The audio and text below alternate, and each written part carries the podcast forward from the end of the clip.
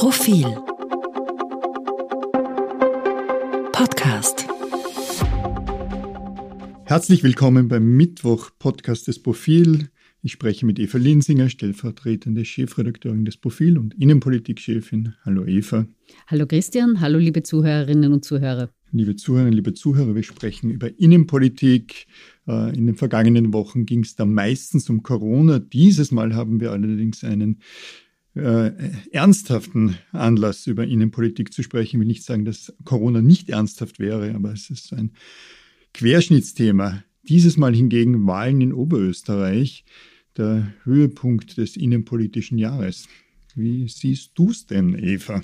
Ich bin zwar im Gegensatz zu vielen anderen in der Redaktion keine gebürtige Oberösterreicherin, im Gegensatz auch zu dir, der Richtig, du ja aus Oberösterreich ja. Inneres kommst. Salzkammergut allerdings, ich differenziere. gut.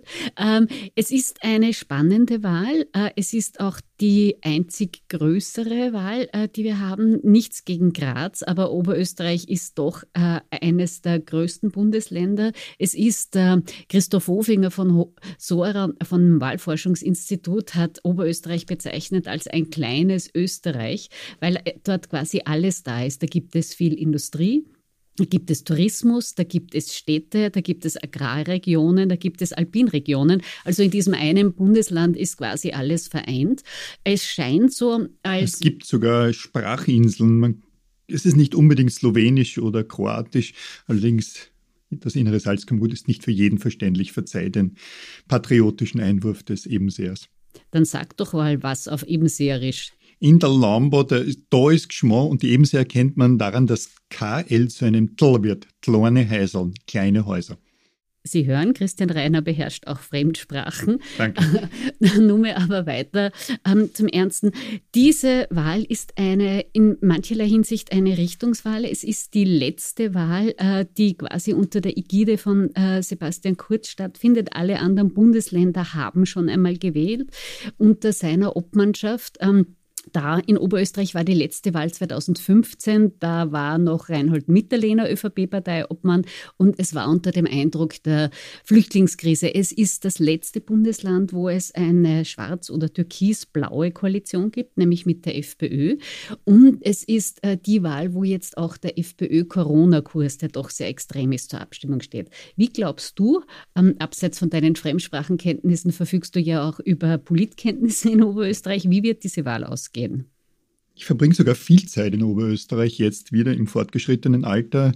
Äh, sagt nebenbei, dass ich mehr über österreichische Innenpolitik gelernt habe vom äh, Ebenseer Bürgermeister und auch von seiner Nachfolgerin. Also so wie du gesagt hast, Ober in Oberösterreich sieht man alles, die roten Gemeinden dort im Innen, im inneren Salzkammergut, das agrarisch und, und äh, KMU-Industrie geprägte Alpenvorland. Wir hatten übrigens ja auch vor kurzem eine größere Geschichte über die Wahl in Bad Ischl von äh, Johannes Bruckenberger, dem APA-Chefredakteur, der ein Bad Ischler ist, der an, am Beispiel von, von Bad Ischl gezeigt hat, wie die äh, türkise äh, ÖVP versucht, die Gemeinden dort aufzubrechen und, um, und umzufärben. Aber wie sehe ich es? Also zunächst einmal, äh, jetzt, als du, du, du davon sprachst, damals Mitterlehner noch und das letzte Bundesland, Thomas Stelzer steht gar nicht zur Wiederwahl. Ich musste mir das gestern anlässlich der Runde, der Elefantenrunde war es wohl nicht, aber der Spitzenkandidatin in Oberösterreich erst in Erinnerung rufen. Thomas Stelzer hat sich noch keiner Wahl gestellt, er ist Landeshauptmann,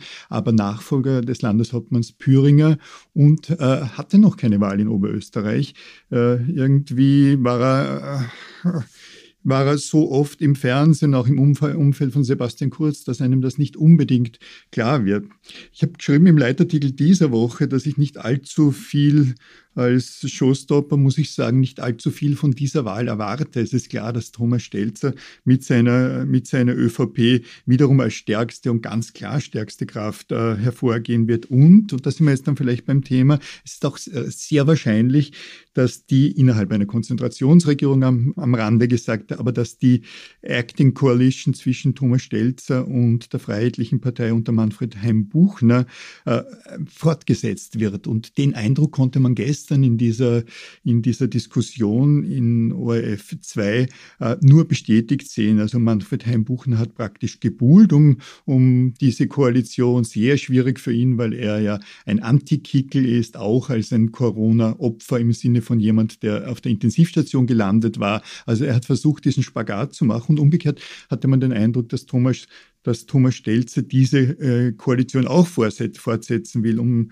da jetzt noch hinzuzufügen, Stefan Keineder, der äh, Vorsitzende der Grünen in Oberösterreich, hat allerdings auch gebohlt, der will regieren. Das war sehr skurril, als er verwies darauf, dass sein Großvater ÖVP-Bürgermeister gewesen sei. Ja, nicht nur das, sondern er gesagt, er sei mit christlich-sozialen Werten aufgewachsen.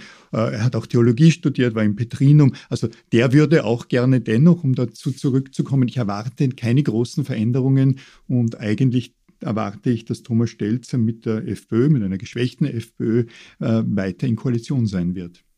So hat das auch unser Kollege Gernot Bauer vor zwei Wochen äh, in einem großen Bericht über die oberösterreichischen Wahlen geschrieben.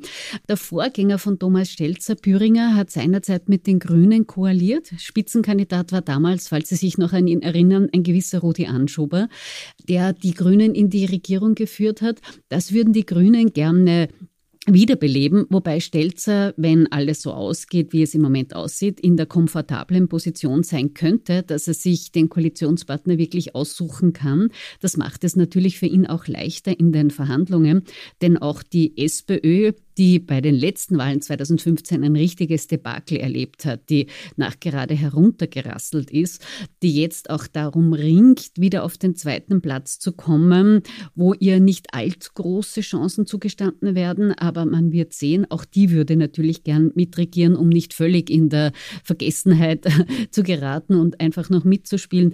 Bei der FPÖ, du hast ja schon angesprochen, es gibt Signale, dass diese Partnerschaft fortgesetzt wird. Äh, Stelzer unterscheidet gern zwischen der Kickel-FPÖ und der Heimbuchner FPÖ. Ganz so groß sind die Unterschiede aber nicht, äh, weil auch die oberösterreichische Freiheitliche Partei einerseits einen sehr aggressiven ähm, Anti-Corona-Kurs absolviert, weil sie auch gar keine Berührungsängste hat äh, mit Rechten und Extremrechten, weil sie auch Inserate da schaltet. Also das wird ein bisschen schwierig sein, da unterscheiden. Letzter Satz. Satz. Ähm, in Oberösterreich ist derzeit die Impfquote am allergeringsten von allen Bundesländern. Da macht offensichtlich dieser aggressive FPÖ-Kurs äh, schon auch etwas aus. Man wird sehr gespannt sein, wie sehr sich das bei den Wahlen niederschlägt oder ob die erstmals antretende Anti-Corona-Partei sogar den Einzug in den Landtag schafft. Du hast darauf verwiesen, dass die FPÖ in Oberösterreich sich gar nicht so sehr unterscheidet von der FPÖ eines Herbert Kickl oder auch eines Heinz-Christian Strache. Manfred Heimbuchner ist sicherlich, er hat auch einen, sicherlich auch einen deutsch-nationalen Hintergrund, auch wenn man es jetzt nicht so bemerkt. Der Bürgermeister in der berühmten Stadt mit drei Buchstaben in Oberösterreich, Wels nämlich, genau, also Wales ist ein sehr gestandener Blauer, der auch hier und da auffällt durch ausländerkritische bis ausländerfeindliche Bemerkungen. Also spannend, der Wolf im Schafspelz. Interessant ist das ja auch deshalb, weil wir wieder zur Frage kommen können, warum Thomas Stelzer eigentlich lieber mit den Freiheitlichen koalieren will und nicht mit den Grünen, was vielleicht ihnen politisch leichter wäre, da in Wien ja eine türkis äh, grüne äh, Koalition regiert. Und das hängt damit zusammen, dass in Oberösterreich die Industrie äh, und wahrscheinlich auch viele KMUs doch FPÖ-nahe sind. Man darf nicht vergessen, dass die schwarz-blaue Koalition im Jahr, ab dem Jahr 2000 stark getragen oder katalysiert wurde von jener Industrie, von Peter Mitterbauer mit der MIBA, von der Papierindustrie der, der Familie Heinzel und so weiter und so fort. Die waren damals sehr, sehr, sehr dahinter, dass es diese Koalition gibt, gab. Die ÖAG damals, also die verstaatlichen Holding, war auch stark getragen von jenen Rechts- oder FPÖ-Verbindern, aber auch zum Beispiel von einem Hintergrund der Familie Prinzhorn, die wiederum äh, nicht in Oberösterreich, aber die wiederum äh, Papierindustrie und FPÖ nahe ist. Also in Oberösterreich äh, hat äh, Thomas Stelz im Auge mit der Freiheitlichen Partei zu koalieren, weil die Industrie, die er dringend braucht als indirekter Geldgeber, aber als Rückgrat dieses Landes äh, vermutlich näher einer freiheitlichen Partei steht als zum Beispiel den Grünen. Ja, äh, und Stichwort Industrie, äh, da komme ich jetzt noch einmal auf die SPÖ. Oberösterreich hat eine große Industrietradition boomt jetzt auch wirtschaftlich. Man muss sich das anschauen, also wenn die Umfragen stimmen, dass in so einem Bundesland die SPÖ überhaupt darum ringen muss, ob sie Zweiter wird oder nicht, dass sie meilenweit offensichtlich entfernt ist von der äh, ÖVP, das zeigt, wie sehr diese Partei da niederliegt. In Oberösterreich, da gibt es noch eine Arbeiterschaft, da gibt es stolze Industriearbeiter, auch gut bezahlte, die früher das getragen haben, die früher ein Boden waren für die Sozialdemokratie. Also wenn es neben den Koalitionen, über die wir gesprochen haben, wohl ein Ergebnis gibt der Oberösterreich-Wahl. Also ich traue mir wetten, dass es danach wieder interne SPÖ-Diskussionen gibt über regionale und auch bundespolitische Aufstellung, hat man die richtigen Kandidaten, die Kandidaten, was ist der Kurs? Denn in Deutschland, ob das jetzt alles so stimmt, wissen wir nicht, aber da deutet sich eine Art Trendumkehr an, da scheint die SPD nicht so schlecht zu liegen. In Oberösterreich sieht man das gar nicht, also das wird sicher für Debatten sorgen, nehme ich an. Auf jeden Fall. Äh, die Kritik wird sich fokussieren bei Pamela Rendi-Wagner, weil Birgit Gersdorfer mit der SPÖ in Oberösterreich schlecht abschneiden wird und das zum Teil eben unverständlich beziehungsweise daraus heraus daraus geboren wieder verständlich, wie du sagst, obwohl Oberösterreich immer ein Industrieland ist, aber man muss nur nach Steyr schauen, also Steyr MAN fast zugesperrt worden. Wäre da nicht, wäre gekommen die Sozialdemokratie, nein, man hatte nicht den Eindruck, dass Randy Wagen oder die SPÖ in Wien irgendetwas dazu beigetragen hat, dass äh, Steyr doch gerettet wurde von äh, von Siegfried Wolf, aber aber auch interessanterweise äh, mit Hilfe des Landeshauptmanns Thomas Stelz, also der Volkspartei oder Raiffeisen Oberösterreich und äh, dem Generaldirektor Schaller. Alles ÖVP, aber die Sozialdemokratie war beim drohenden Verlust von zwischen 1500 und 2000 Arbeitsplätzen einfach nicht präsent. Ich habe auch nicht in Erinnerung, dass die, dass die Gewerkschaft da einen besonders, einen besonders schlanken Fuß äh, hatte und sich äh, besonders positiv engagiert hätte. Ja, ganz im Gegenteil. Die Abstimmung gegen das Konzept von Siegfried Wolf hätte ja beinahe, es mögen, mögen schon Schattengefechte gewesen sein, aber hätte ja beinahe dazu geführt, dass wirklich alles zugesperrt wird. Also unglaublich. Oberösterreich, das Industrieland, dass es dort der Sozialdemokratie nicht äh, gelingt, äh, Fuß zu fassen oder was nach vorne zu bringen. Am Beispiel von Steyr sehr gut zu sehen, warum das so ist. Wir wissen jetzt natürlich nicht, wie diese Wahl ausgehen wird. Daher werden wir in der kommenden Profilausgabe, die am Samstag als E-Paper und am Sonntag als Printheft erscheint, natürlich nicht darüber berichten. Wir berichten aber über ein inhaltliches Thema, nämlich über das Thema, du hast schon darüber gesprochen, Arbeitskräfte. Oberösterreich ist eines der Bundesländer, in dem auch für viele überraschend sein, dass das gar so schnell gegangen ist, so etwas wie Vollbeschäftigung wieder herrscht. Ich habe diese Woche einiges recherchiert. Ähm, es gibt so gut wie kein Unternehmen, sei es jetzt klein, sei es mittelgroß, sei es ganz groß, das nicht Arbeitskräfte sucht. Teils werden sie händeringend gesucht, teils wird versucht, mit neuen Beschäftigungsmodellen zu werben.